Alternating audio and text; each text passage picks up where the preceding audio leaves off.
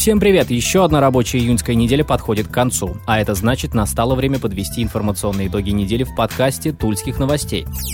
Туляк судится с Мизо за то, что он благоустроил территорию перед домом, сделал тротуарную плитку и установил навес. Почти 10 лет назад Артур Айрапетян выложил тротуар перед своим домом плиткой, а также поставил навес и небольшое ограждение по части периметра своего участка. Вопросов у администрации Пролетарского района к благоустройству территории не было. Однажды Айрапетяна за такую инициативу даже похвалил на тот момент губернатор региона Владимир Груздев. Но в 2018 году Мизо через суд пытается демонтировать плитку и навес, называя это захватом земли.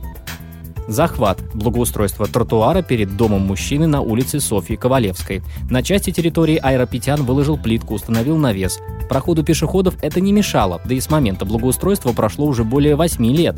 Теперь же выходит так, что благое дело стало захватом территории, правда лишь на словах, потому что экспертизой подтверждено, что плитка, навес и небольшое ограждение – элементы благоустройства и никак не могут считаться недвижимым капитальным имуществом. Но с доводом экспертов пролетарский суд не согласился и принял сторону МИЗО. На данный момент мужчина подал апелляцию, она будет рассмотрена в июле. Теперь немного о политике. В Тульской области продолжается выдвижение кандидатов в депутаты Тульской областной думы и Тульской городской думы. Как стало известно тульским новостям, на сегодняшний день в областную думу выдвинулось пять кандидатов, из которых четыре самовыдвиженцы. По девятому территориальному округу выдвинут Глухов Михаил Георгиевич, генеральный директор ООО «Бюро оценки». По седьмому территориальному округу директор ООО «Каменник» Казаков Михаил Николаевич. За территориальный округ номер 12 будет бороться Карпов Сергей Вячеславович, генеральный директор ООО «Энергопром Альянс». А по 17-му территориальному округу самый молодой кандидат самовыдвиженец, педагог МБОУ ЦО номер 22 лицей искусств Мухина Виктория Владимировна. И последний самовыдвиженец, генеральный директор ИА «Тульские новости» Мазов Андрей Сергеевич будет бороться за пролетарский округ номер 18. В Новомосковске призывник судится с призывной комиссией. Он просит признать незаконным решение о призыве на военную службу. Судом установлено, что решением призывной комиссии от 22 мая молодой человек признан годным к военной службе. Ему выдана повестка о явке в военный комиссариат для отправки к месту прохождения военной службы. Однако молодой человек указал, что его права нарушены в результате несоблюдения процедур медицинского освидетельствования. Решением суда отказано в удовлетворении административного иска, поскольку призывник не представил доказательства нарушения его прав.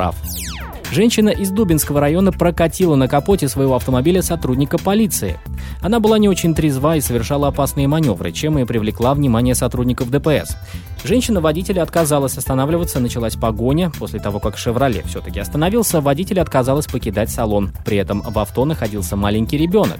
Около часа женщина отказывалась выходить из машины и выпускать ребенка. Полицейские приняли решение о принудительном освобождении малыша, однако его мать попыталась скрыться. Она столкнулась с патрульным автомобилем и наехала на полицейского, которого протащила на капоте несколько сотен метров.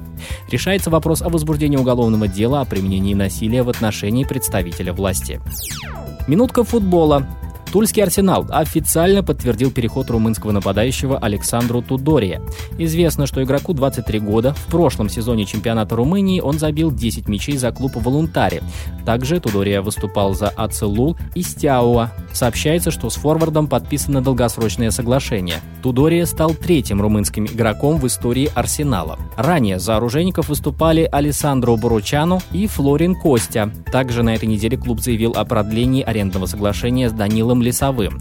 Напомним, в минувшем сезоне Лесовой провел за Арсенал 13 матчей и забил два мяча Спартаку и Ахмату.